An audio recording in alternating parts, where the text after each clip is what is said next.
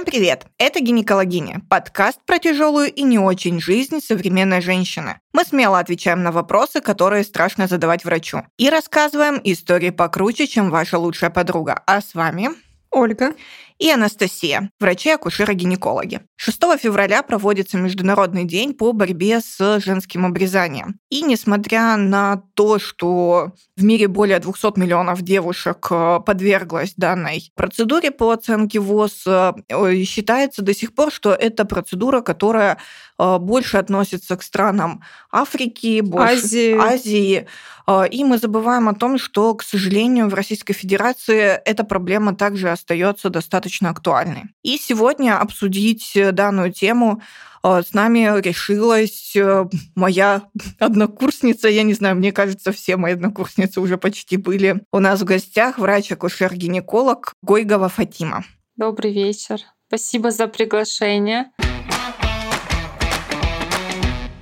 На самом деле, по данным ООН, через данную процедуру, да, если Настя говорит около 200 миллионов, по данным ООН они пишут, что каждая двадцатая женщина либо девочка столкнулась э, с женским обрезанием в том или ином варианте. В принципе, э, данные ООН, опять-таки, дают три либо четыре вида, там, в зависимости от источника, вариантов видов женского обрезания. Я пока по своему опыту, на самом деле, на приеме никогда не сталкивалась. Настя, ты? Я тоже не сталкивалась. Поэтому принципе, наверное, Фатима у нас сегодня будет такой лидирующий эксперт, спикер. лидирующий спикер, да, кто нам немножко все расскажет, и мы эту тему постараемся максимально аккуратно обсудить, чтобы все-все-все знать про нее больше. Ага.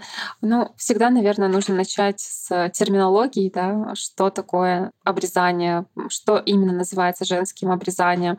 Вот как я понимаю эту процедуру, это ритуальное оперативное вмешательство на наружных половых органах девочки или женщины а, без медицинской на то необходимости. Слово, да, ритуальное здесь ключевое и отсутствие какой-либо медицинской необходимости. Я это понимаю вот именно так. Но существуют трактовки. То есть даже в исламе э, некоторые эстетические, да, гинекологические операции могут называться женским обрезанием. Это тоже нужно понимать. Ну, например, та же лабиопластика, правильно я понимаю? Да. Я знаю, что, по крайней мере, вот несколько видов, да, вот то, что я читала, опять же, больше в книгах, наверное, в медицинской литературе, а, что есть полное или частичное удаление клитора, это клитороэдоктомия, иссечение полное или частичное удаление клитора и малых половых губ, и уже достаточно тяжелое оперативное вмешательство – это удаление полное преддверия влагалища, то есть это полное удаление малых и больших половых губ и, соответственно, клитора. Скажи, пожалуйста, есть ли какие-то еще варианты, да, мы будем говорить скорее сегодня в выпуске именно про без медицинских показаний про эту процедуру. Я вот как раз-таки то, что видела ВОЗ, пишет, они еще выделили как четвертую группу отдельно. То, что связано с шрамированием, клеймированием и любыми вариантами, ну, грубо говоря, прокалывания. Там так и написано по-русски, как пирсинга, что-то такого варианта, но именно в какой-то ритуальном ключе. А, дело в том, что та процедура, которая практикуется именно у нас, да, в определенных общинах, удаление капюшона клитора, либо частичная да, клиторотомия по типу вот такой процедуры. Я думаю, это больше всего подходит под название. Плюс еще самый тяжелый вид обрезания, когда после того, как иссякается преддверие, малые, большие, частично половые губы, а, клитор, это все зашивается, чтобы половой акт да, был невозможен, и оставляется маленькое отверстие для истечения там, мочи и крови. Если вы помните фильм да, известный, я думаю, его видели все, «Цветок пустыни», там э, главная героиня проводила какое-то время да, в уборной, потому что для нее такой как бы простой да, для женщин акт представлял определенные сложности, ей нужно было время, чтобы помочиться просто. Причем в книге этот эпизод, по-моему, вообще очень подробно подробно описывался. И в плане, как проходила сама процедура, да, что это выполнялось э, явно вне стен медицинского учреждения, и что, соответственно, насколько ей было тяжело потом все это делать. И, кстати, по поводу клиторотомии, да, чтобы мы сразу нашим слушательницам немножко объяснили, это насечки на клиторе, правильно ли я понимаю? Либо удаление его вот части, кончика буквально вот на... Ну, головки, получается. Да, головки клитора. То есть, ну, это какой-то сакральный смысл носит вот в понимании некоторых общин, скажем так. В плане вот сакральности еще кто-то это воспринимает, ну вот из тех, да, вещей, которые я слышала, с которыми я сталкивалась, кто-то говорит, что необходимо пустить три капли крови хотя бы, чтобы женщина считалась чистой. Вот так пускаешь во время месячных кровь, пускаешь, и все равно ты не чистая. Не говори. Все зря. Там не заливают, заливают, а все равно ты какая-то нечистая. Во время родов, блин, столько кровопотери, и тут три капли надо. Четко три капли, потому что. Вообще на Кавказе эта тема только-только да, стала как-то подниматься, когда женщины даже из общин, где это практиковалось, стали понимать, что с ними произошло что-то да, такое, что с другими женщинами не происходило. Но что хочу сказать про Ингушетию, где я как бы живу, э, занимаюсь медицинской практикой, а, здесь э, это проводится среди очень узкого круга людей, определенной вот общины да, религиозной. И в остальном это осуждают, порицают, и у нас такое как бы не практикуется. Ну, то есть большая часть твоих знакомых, окружения врачей против? Да, да безусловно. А на приеме тебе приходилось сталкиваться уже непосредственно с э, женщинами, которые подвергались этой процедуре? Да, но я сталкивалась вот опять же, да, с такими формами, при которых удаляется либо капюшон, либо там какие-то насечки производятся, вот в плане пускания, да, вот этого крови ритуального. Но у нас с коллегой э, был э, случай, ну, как правило, все, с чем мы сталкиваемся, это осложнение процедуры обрезания. Как правило, вот то, с чем мы сталкивались, это были кровотечения, так, к примеру, коллеге обратилась мама с дочкой 6-7 лет а, с таким достаточно тяжелым кровотечением после женского обрезания, которое ей провели в домашних условиях. И со слов коллеги, я, к сожалению, эту девочку да, не видела, оно было проведено вот в объеме там ну, чуть ли не полного удаления да, клитора, то есть там была большая часть удалена. Но это такой вот единичный случай. В остальном, как я и говорю, это, как правило, более такие чисто ритуальные какие-то вещи в плане вот капель крови и натечки на капюшоне. В 2018 по году была очень активно а, проводилась тема, что а, некоторые медицинские учреждения, в том числе города Москвы, а, предоставляли такую услугу, просто она была как-то очень... Завуалирована. Завуалированно названа, да, если мне не изменяет память. Вообще где-то даже писали в цвет э, названия процедуры. На самом деле, я вам вот когда могу сказать, что среди представителей общин, да, где это практикуется, разумеется, есть свои врачи, акушеры-гинекологи с высшим медицинским образованием, и которые эту процедуру пережили сами, либо они ее одобряют, либо они считают, что это действительно необходимо да, по каким-то своим соображениям, и они ее практикуют. Дело в том, что у нас в целом юридическая грамотность как врачей, так и пациентов достаточно да, такая скромная. И зачастую клиники и их руководство не бывает осведомлено вообще о том, что происходит под их крышей. То есть э, врачу дается слишком широкое пространство да, для деятельности в условиях этой клиники. Никаких э, дисов, да, там никто ни у кого, конечно же, не берет, просто они делают эту процедуру тем, у кого есть такой запрос. То есть, грубо говоря, это также получается, если нет информированного согласия на процедуру, то это ну, неофициально, грубо говоря, получается. Да, да. На самом деле, я думаю, в принципе, на Кавказе не проблема сделать э, такую процедуру. То есть такие люди найдутся. У меня был такой случай. Причем это было не единично, да, несколько раз таких разговоров неприятных достаточно с пациентами. Мне звонили мамы с просьбой провести процедуру женского обрезания. И когда я говорила, что я это в принципе не практикую, это не соответствует моим да, каким-то понятиям в религиозном и прочему, а, мне говорили, что вы все так говорите, вопрос просто в цене. Мы вам можем предложить такую сумму, что вы нам никогда не откажете. А, вот в таком духе. А, э, а сколько эта сумма, если не секрет? Ну, мне вот просто интересно. А, ну, до озвучивания не дошло. Я обычно... Вот только обещают. Да, да. То, то есть, в принципе, если я правильно понимаю, то данная процедура в основе своей осуществляется больше как в домашних условиях э, э, религиозными либо членами общины, либо даже люди, у которых есть какое-то медобразование, но скажем так, без какого-то там суперфанатизма. В плане, я имею в виду, а, написания протоколов на эту тему, написания там... Ну, информированного согласия, да. получается, нет? Нет, нет. Ничего не оформлялось. И как будто этой процедуры вообще нет в прайсе, получается. Потому что, а как оформить там, да, ДИС? Потому что юридическая основа для проведения самой процедуры-то нет. То есть э, и процедуры, по сути, можно сказать, ну, ее не было. Потому что а, те, кто приходит, да, обращаются с таким запросом, они, конечно же, одобряют это, они считают, что это нормально, это нужно, это очищает, да, от чего-то там. И они, даже если будет какое-то разбирательство, точно не инициированное ими. Ну, я думаю, все в той или иной мере помнят этот резонансный случай, да, который был в Ингушетии.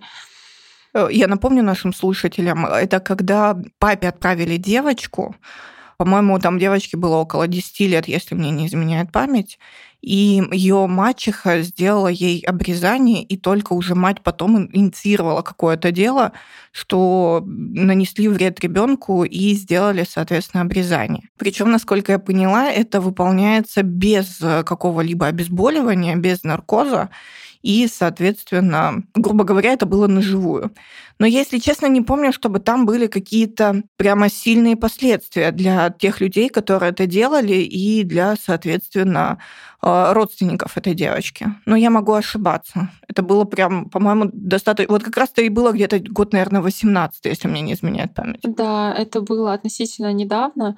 Последствия, я думаю, да, как это все будет, это просто за истечением срока давности дело как бы закроется и все. Да, девочка находилась в гостях у своего папы, там семья, я так понимаю, что представители да, общины, о которой мы с вами там говорили, кто это практикует. И вот решили девочку приобщить. Я не могу сказать, потому что это достаточно такая закрытая информация, да, и это не то, э, о чем поговоришь с людьми, да, кто это практикует.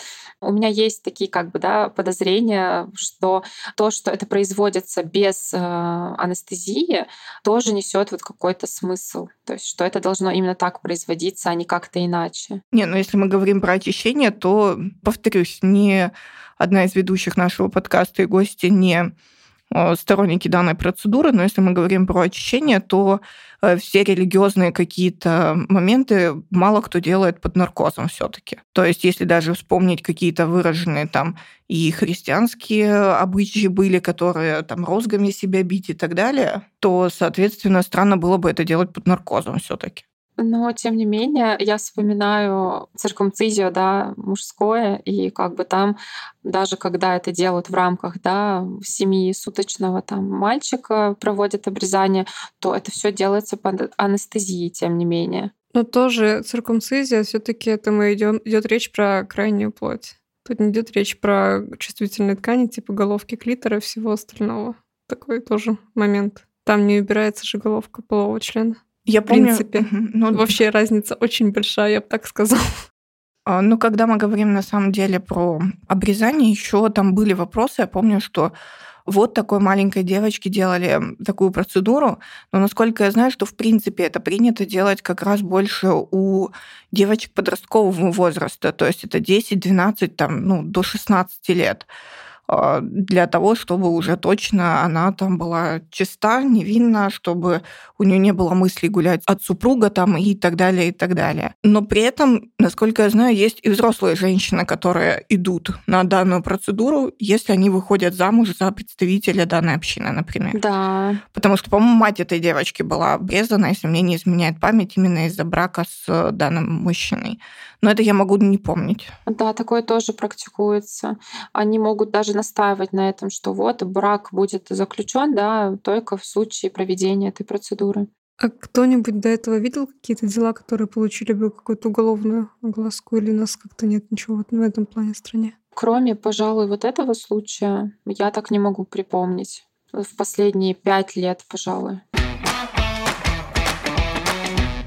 Фатим, а вот если на приеме, часто ли ты видишь, в принципе, девушек, которые прошли через эту процедуру? И я так понимаю, что в основном, если это девушки, женщины, кто живет в этой общине, да, они, в принципе, наверное, ну, не приходят с каким-то негативным окрасом. Но есть ли у них какие-то специфические, может быть, жалобы, что-нибудь такого плана? Как правило, вот при стандартном да, осмотре это не бывает очевидно. Даже когда при активном расспросе ты стараешься что-то узнать, это все умалчивается, либо уходит просто в отрицание. И учитывая, что это самая легкая, да, наверное, форма, какая может быть, э, то это на самом деле не так уж и очевидно бывает. У меня была знакомая представительница общины, у нее было много дочерей, три дочки, и как-то вот в рамках э, беседы разговор зашел в это русло, да, мы это обсуждали, мы аккуратно так э, выразили свое недоумение, удивление, там легкий ужас, скажем так, от того, что это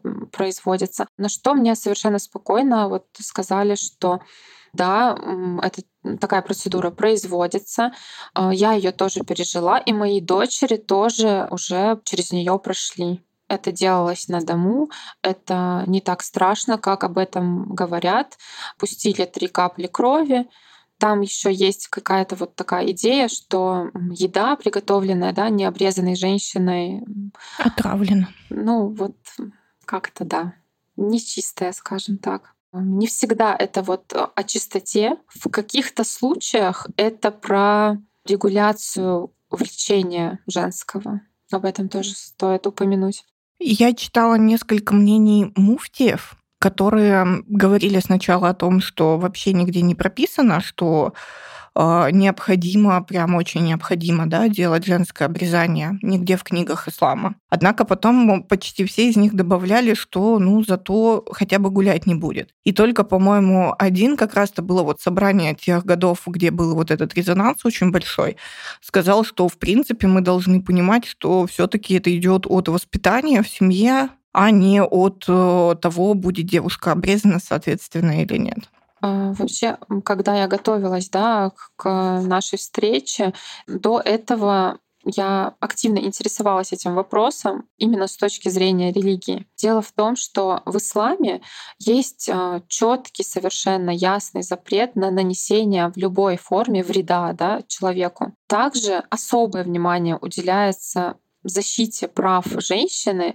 на получение удовольствия от супружеской жизни. То есть это должно быть э, обоюдно, приятно, понятно для обоих партнеров. И для девочек обрезание все-таки считается нежелательным, тогда как для мальчиков, да, это абсолютно там показано, абсолютно обязательная процедура. Опять-таки, тут еще я вернусь к тому моменту, здесь объем немножко другой. Мужское обрезание не подразумевает, если я все правильно понимаю, каким-либо моментом не касаются головки полового члена. Она не убирается, не подрезается, не удаляется, ничего с ней не делают. Убирается именно крайняя плоть. Да. Это очень разный объем, если брать так. Ну, женское обрезание, в принципе, это калечащая процедура, которая ну, не, не несет за собой никакой пользу. Если мы говорим про обрезание, то тут, ну, тоже я бы не стала, наверное, так однозначно говорить, что это прям... Нет, я не говорю, что это типа сильно полезно, сильно полезно, надо. но я к тому, Нет. что это тут смысл ну, разный, да. По ну, объему, смысл, да. объем разный и разные ткани, на которых Причем, работают. может, Фатима меня поправит, но я читала, что вообще именно по религиозным соображениям э, мальчиков стараются обрезать в более позднем возрасте, где-то лет в 7-8. Ну, может, это было давно, кстати, но где-то я читала, что это был именно такой обычай. Вот раньше у нас был прям целый такой праздник, это делалось действительно ближе к пяти, к семи годам. Сейчас вообще сунна, да, пророка, да благословит его Аллах и приветствует, призывает э, проводить обрезание на седьмые сутки жизни. Ребенок это точно не запомнит, для него это точно не будет каким-то травмирующим опытом, и все это очень хорошо заживает. Вот по опыту, да, у меня трое сыновей.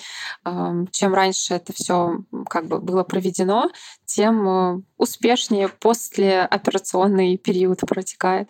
Ну, тоже я понимаю, что мужское обрезание, оно проводится тоже далеко не всегда именно в э, медицинском учреждении? Ну, сейчас э, я не знаю людей, которые проводили бы вот циркумцизию своим сыновьям не в медицинском учреждении. Я никогда не забуду, у меня а, бабушка была фельдшером, и к ней вот все село в тяжелые годы ходило на процедуры. И однажды ночью к нам стучат ворота и просят ее пойти посмотреть на мальчика, которому вот в домашних условиях проводили обрезание. Мальчик был уже, причем не мальчик, ему там было лет 17, и он осложнился. У него было очень сильное кровотечение. Ну, то есть сейчас такого в принципе нет. Я не помню вообще, когда слышала бы, чтобы кто-то на дому такую процедуру проводил. Да, это могут делать хирурги разных да, специальностей, но сейчас даже акцентируют внимание на том, что пусть делает э, уролог, андролог, э, который знает строение, потому как э, врачи да, других хирургических специальностей порой отсекают там или слишком много, или вот как-то так. Ну, бывали случаи не самых удачных э, последствий. Поэтому в этом плане все очень сильно изменилось. Ну, тоже здесь получается, как будто Сейчас просто про безопасность, как будто мужское это сейчас более безопасно происходит, да, ну, в медицинских учреждениях, наверное, чаще, да, и правда, там родители обращаются к урологу. Женское, как я понимаю, это больше сейчас часто делается на дому, если я правильно понимаю. Ну, не все клиники это как-то официально делают, либо это как-то вот размыто.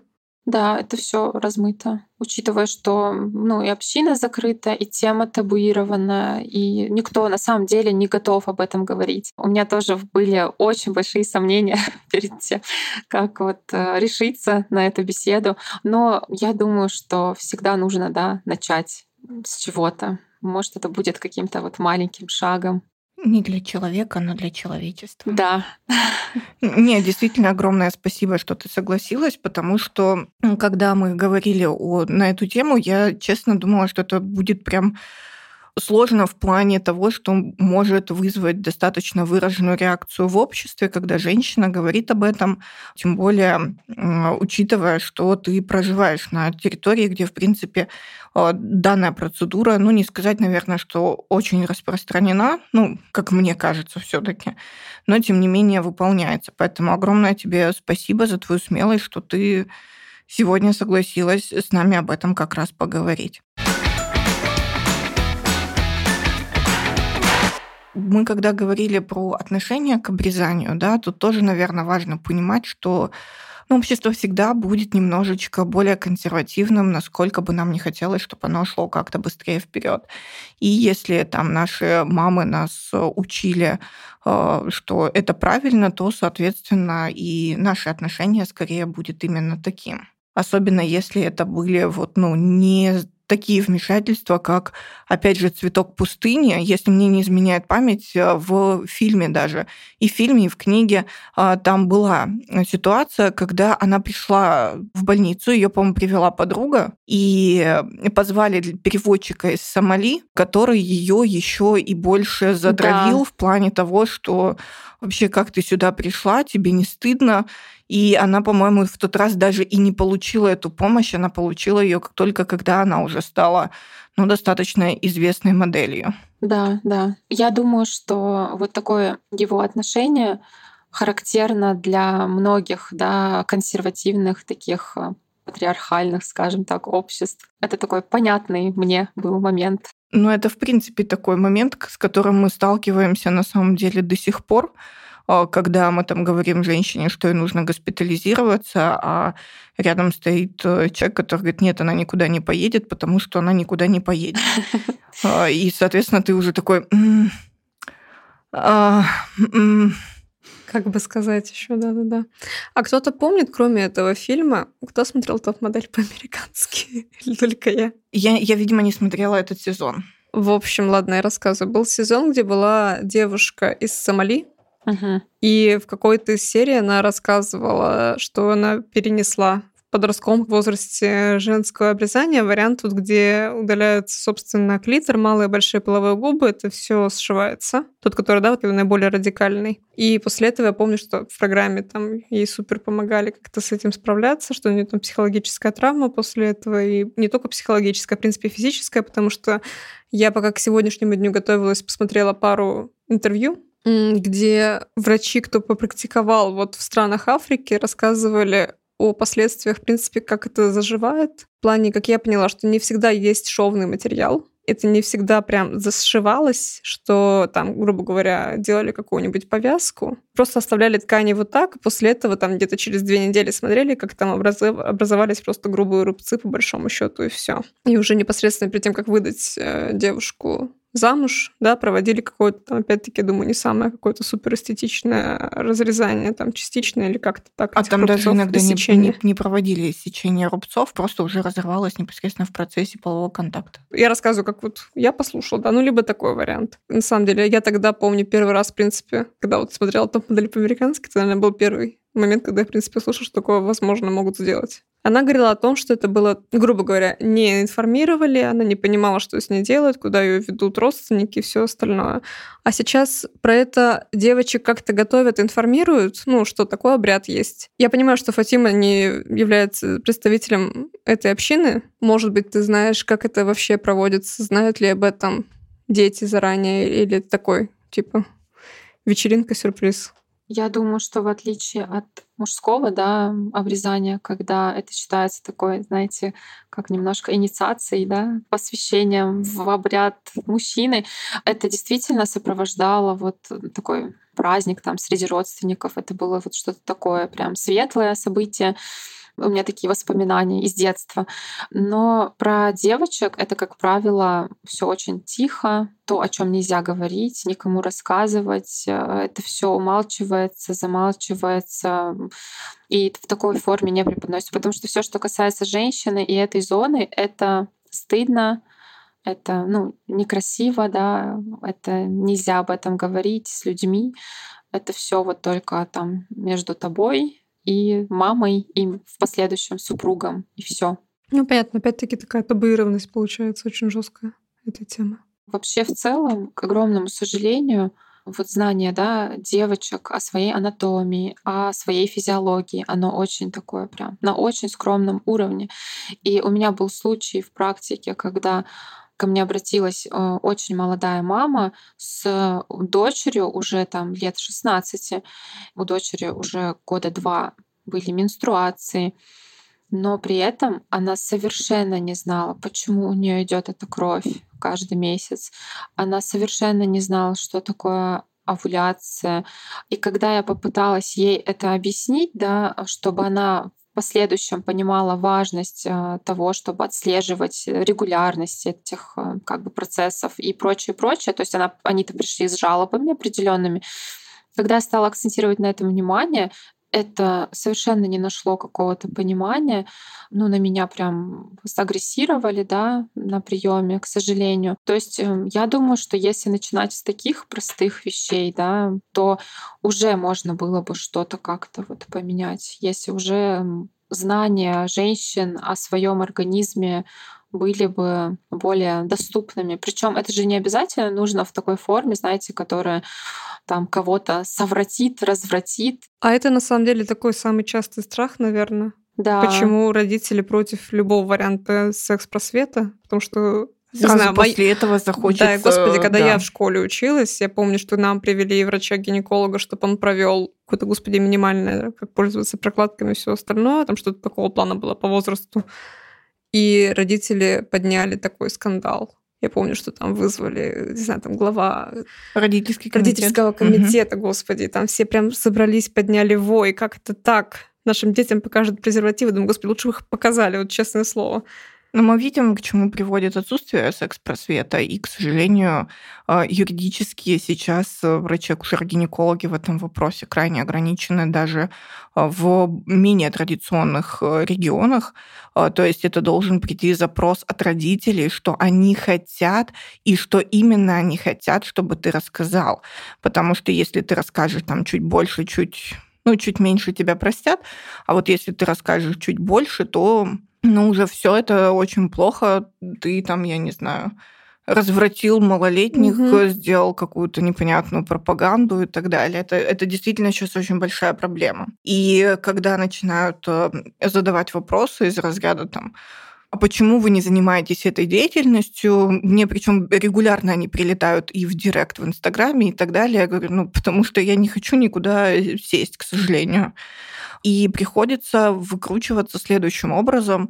А, это, соответственно, вещать перед родителями угу. и надеяться на то, что родители передадут это детям. Потому что если я сомневаюсь, что сама мама хорошо знала да, анатомию э, свою, и поэтому для ну, нее да, это ты можешь было объяснить тоже то, шоком, что ты сам конечно. не знаешь.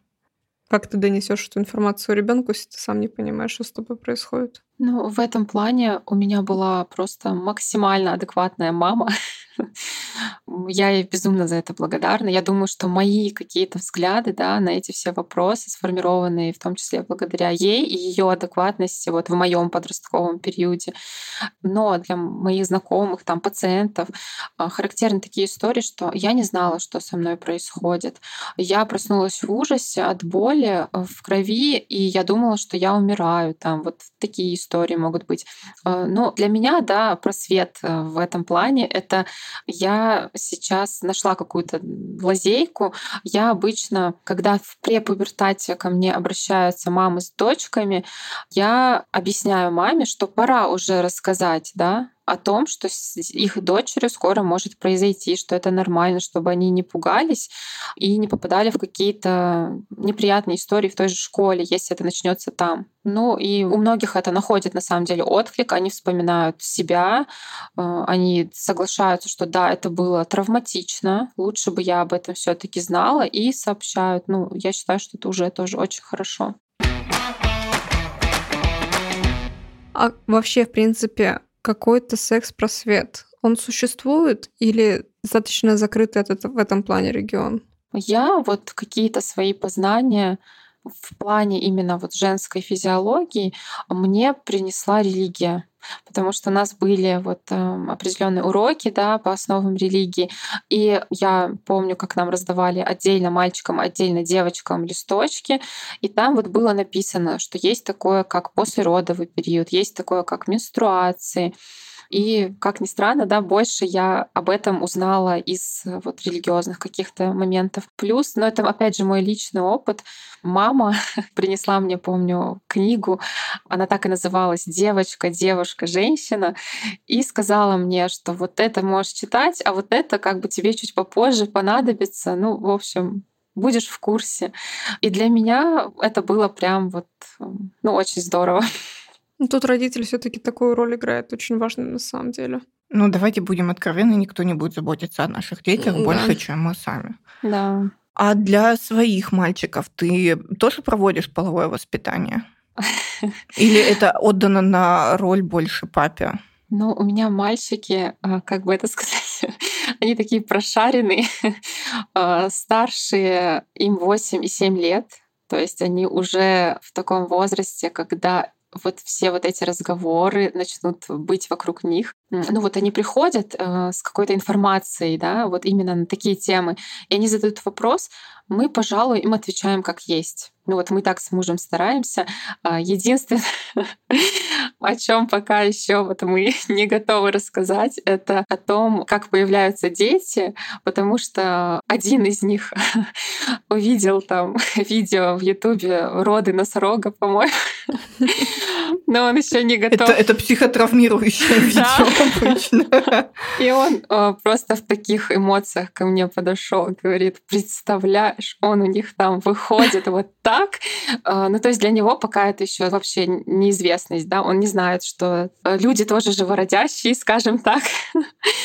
Но они пока абсолютно уверены, что я там еду в больницу, да, ну, у нас же, у меня есть маленький, ему два года всего, что я поехала в больницу, э, этот маленький постучался, врачи поняли, что пора, и его извлекли. Каким-то образом. Как-то. Э, где-то в районе пупка, как они мне объясняли. Ну, я пока вот эту часть, наверное, не готова, а в остальном мы стараемся отвечать на вопросы как есть, насколько это возможно, насколько для них это будет понятно и насколько им для этого возраста это вообще необходимо, скажем так. На самом деле, я сейчас вспомнила, у меня не совсем был мой прием, это еще в Алмазовском центре, когда я была ординатором. К нам пришла мама с дочкой, и они очень жаловались, что дочка никак не может забеременеть. И все бы как бы ничего, но у девушки было влагалище, которое заканчивалось абсолютно слепо, ни матки, ни яичников у нее не было.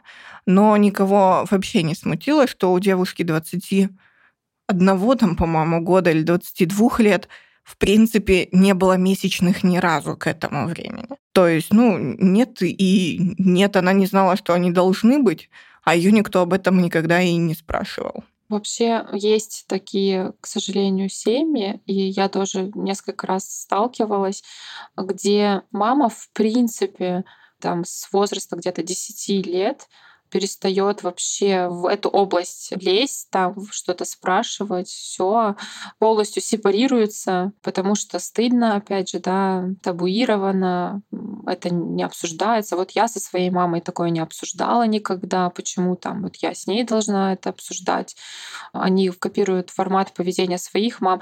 Знаете, иногда это бывают вот женщины, да, вот мамы эти из очень многодетных семей, где родители, то есть где ее мама была уже очень таких преклонных, скажем так, лет, да, к тому времени, когда она была подростком. И, к сожалению, вот этого должного контакта между... Ну, не хватало уже, да, времени да, на такое какое-то да. общение. На самом деле, мне кажется, не всегда в этом даже причина. Иногда родители реально не знают, не умеют э, об этом разговаривать. Скорее всего, даже между своими сверстниками такими же, ну, в плане с подружками еще с кем-то, тем более не могут обсудить какие-то вещи с ребенком. Либо еще хуже, когда это какие-то тоже могут быть религиозные, ну, в плане не имеет значения, какая религия, любая религия, какие-то очень религиозные семьи, кто Просто я с такими непосредственно сталкивалась, да, там на приемах, например, кто, в принципе, это почему-то, ну, кроме менструации, человек не знает, в принципе, вообще ничего. В плане, все остальное нельзя, на этом все ни про какие-то нюансы по своему развитию, строению наружных половых органов нет. И там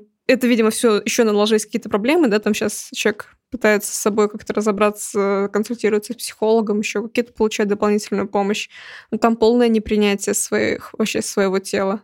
Абсолютно, к сожалению. Ну, мы же часто встречаемся у пациенток, особенно с вагинизмом, угу. с болезненными половыми контактами. И это, опять же, наверное, Э, ну да, действительно, это чаще из э, религиозных семей, но опять же, тут религия действительно абсолютно не имеет никакой э, роли в плане, какая она именно. Причина, да, да. Да, потому что начинается небольшой диссонанс между тем, что человек видит, когда он вырос, и то, что ему транслировали, когда еще она, например, была подростком. У меня была девочка, которой постоянно говорили, причем мы только приеме на третьем, наверное, с ней договорились вот до этого момента, а, что там ты ни в коем случае никакого секса до свадьбы и так далее. А у нее случилась большая любовь и случились э, половые контакты с молодым человеком. И для нее вот э, было абсолютным э, шоком именно вот этот диссонанс, что она это сделала, и, в принципе, небо на этом не обрушилось. То есть, ну, ничего не поменялось, в принципе-то, в жизни. И в тот момент у нее почему-то вот когда там еще случились небольшие проблемы с самим молодым человеком, и ее прям накрыло вот в виде вагинизма, вот так вот. То есть там просто было невозможно ввести не то что половой член, там осмотр был затрудненный, в принципе, невозможен. Причем она очень долго потом работала с психологом на эту тему, и где-то через, наверное, полгода только ее более-менее отпустила, что мы смогли посмотреться.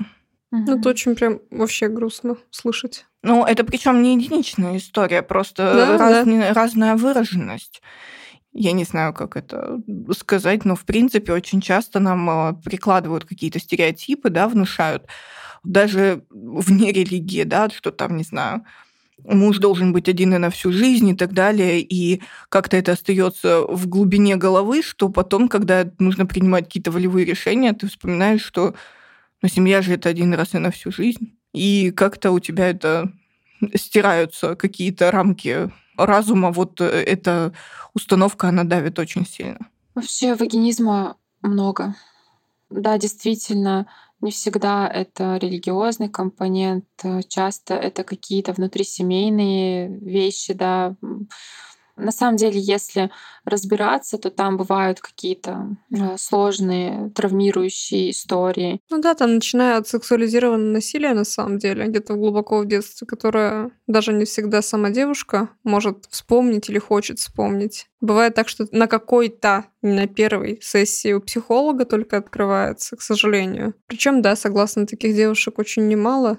И часто у них опять-таки есть и непринятие своего тела, и как-то не то, что малообразованность так не совсем красиво звучит и правильно, но какое-то минимальное понятие о том, как должно выглядеть тело, очень много волнений на тему того, что точно ли я нормальная, так ли у всех выглядит, а на самом деле, это, как мы знаем, каких-то норм, как должно выглядеть, сто процентов такого нет. Это все навязанное. Поэтому, да, такой очень деликатный вопрос. Вообще в плане того, как это должно выглядеть интерес к этому, к какие-то нормы, они все время видоизменяются, как мне кажется, и очень э, много диктуют в этом плане какие-то новые там методики. Я не знаю, вы видели или нет, в духе там липофилинга. Ну, наверное, все идет в плане липофилинги, придумывают все остальное, спорная индустрия больше. Идет какие-то гениальные идеи. Потом уже эстетическая медицина придумывает, как это можно сделать. Как это реализовать. Да, да, да. Мы хотим, на самом деле, сделать выпуск именно про пластическую хирургию в области гинекологии, потому что, конечно, достаточно часто ты встречаешься с ситуацией, когда приходит девушка и говорит, а вот я хочу писю, как на картинке. Ты такой говоришь, ну, круто, Давайте не надо. Но вам зачем, да. Потому что это все равно свой восстановительный период, и это, конечно, достаточно сложно. И просто, ну, грубо говоря, если там есть объективно какие-то реально жалобы у человека, не, мы не Тогда, говорим про медицинские да, показания. Медицинские нет. показания это отдельная история. Когда это что-то, да, я увидел в фильме, на картинке еще где-то. Но опять-таки индустрия этим в плане не только хирургии, а продаются же всякие, не знаю, там отбеливающий гель. Ты такой думаешь, да, обязательно. Обязательно делить попу. Вдруг у тебя будет черная попа. Да. Ну, у нас, кстати, распространенные вообще вот эти процедуры, эстетика вся, очень живой интерес даже от э, девушек, которые, в принципе, не замужем, там не жили никогда половой жизнью. Ну, прям это все у нас очень так популярно. А врачи сами популяризуют, если ты знаешь эту тему? Ну, не знаю, может ли... Понятно, что врач может что-то грубо сказать на приеме. Я имею в виду, врачи сами подогревают интерес к этой теме. Ой, да, вам бы сделать, не знаю, как-то поменьше. Да, конечно, потому что... Ты хлеб. Да, ну, да. да. Я даже видела несколько блогов, а, именно, по-моему, это было Дагестан и Чечня, если мне не изменяет память, а, снимали хирурги, прямо вот мы сделали сейчас просто потрясающую писю мечты, прям пися для миллионера, я не да, знаю. я тоже такое видела в, в запрещенной в запрещенной сети, да. сети, да, их достаточно много на самом деле таких блогеров, поэтому я видела несколько каналов в Телеграме, где прям вот э, пример своих работ выкладывался. Вот честно, для меня как-то а, ну, кринжово выглядит вот это все, особенно плюс, когда липофилинг, да, какой-то там идет. Ну, действительно, это очень сомнительная эстетика, как на мой вкус. А, ну, на вкус и цвет, да, как говорится. Ну, да, да. разные. Но а, я, на самом деле, очень много про это думала. Все мы, да, какой-то путь профессиональный проходим, там, поиск. Я поняла, что я моим каким-то внутренним, да, убеждениям не соответствует, вот, когда запрос чисто эстетический. Я не могу посвятить как бы себя этому этому. То есть я буду чувствовать такой, знаете, флер тлена все время в том, что я делаю. Я тебя прекрасно понимаю, потому что я так и не получила корочку, причем мне предлагали даже оплатить с другой работы, угу. что давай мы тебе сделаем классную корочку эстетического гинеколога, будешь ставить там филлеры, в точку G. В точку да, G да. колоть, вот это все. Я что-то так села, думаю, я себя после этого перестану вот прям супер уважать, к сожалению. Поэтому вот как-то я, ну вот не мое. Повторюсь, это, естественно, личное дело каждого, но вот Согласна. просто не, не мое. Абсолютно согласна. Тут, Сказала наоборот... Ольга и протянула свою корочку. Нет, такое не, моя. Нет, просто на самом деле пол приема обычно ты объясняешь и скидываешь, наоборот, ссылочки на всяких арт-художников. Там была огромная выставка, например, в Америке, где художник сделал слепки вульф разных огромная была стена, и к тому, что все разные, это нормально. Я уже эту ссылку, она, по-моему, блин, сохранена в заметках, чтобы ее быстро высылать, потому что один раз очень долго ее искала, не могла найти, и пообещала прислать. А мне дали фидбэк, что это прям очень вдохновило, человеку стало прям вот очень полегче после этого жить. Потому что до этого были только картиночки из, э, видимо, не знаю, какого-нибудь порно. Порнохаба. Где... Порнохаба, да, где было все... в России организация. Именно где, не знаю, там идеально малые половые губы, потому что человек был запрос, нужно ли мне уменьшить малые половые губы, вот как на этой картинке. Рассказываю, тут просто нет возможности видеть, там а 4 миллиметра, 5 миллиметров от силы по ширине. Угу. Ну, ребята, оно даже влагалище не закрывает. Ну, как бы... Очень прикольно, конечно, давайте не будем. Так, ну это мы уже проспойлерили следующие выпуски, да. А, Фатима, на самом деле огромное тебе спасибо, потому что достаточно, мне кажется, тяжело было решиться на то, чтобы обсудить такую тяжелую табуированную да, тему. Абсолютно согласна. И сказать э, о своем опыте, рассказать о своем видении. И огромное, ну прям огромное тебе спасибо Большое за спасибо. смелость. Спасибо, что пригласили. Очень рада была побеседовать. Я, думаю, я надеюсь, что это принесет пользу да, кому-нибудь. Может, кто-то задумается, кто-то передумает э, такое делать. Э, и вообще, вот как мы уже да, озвучивали, пусть это будет каким-то маленьким шагом. Да. Мне кажется, это не маленький шаг на самом деле. Большой. Пусть хоть с этого, но с чего-то начать всегда надо, чтобы делать нашу жизнь лучше. Да. Потому что если ты хочешь сделать медицину лучше, тяжело сделать ее все сразу. Надо начать хотя бы с себя. Согласна, абсолютно. Мы надеемся, что выпуск получился для вас интересным и полезным. Слушайте подкаст «Гинекологини» на тех площадках, где вы обычно слушаете подкасты. Ставьте нам звездочки, лайки, пишите комментарии, оставляйте отзывы и пишите предложения в наш «Гинекологини» бот в Телеграме. Ссылку мы, как обычно, оставим в описании. С вами были мы, Анастасия и Ольга, постоянные ведущие этого подкаста. Встретимся с вами через две недели. Пока-пока. Пока. -пока. Пока.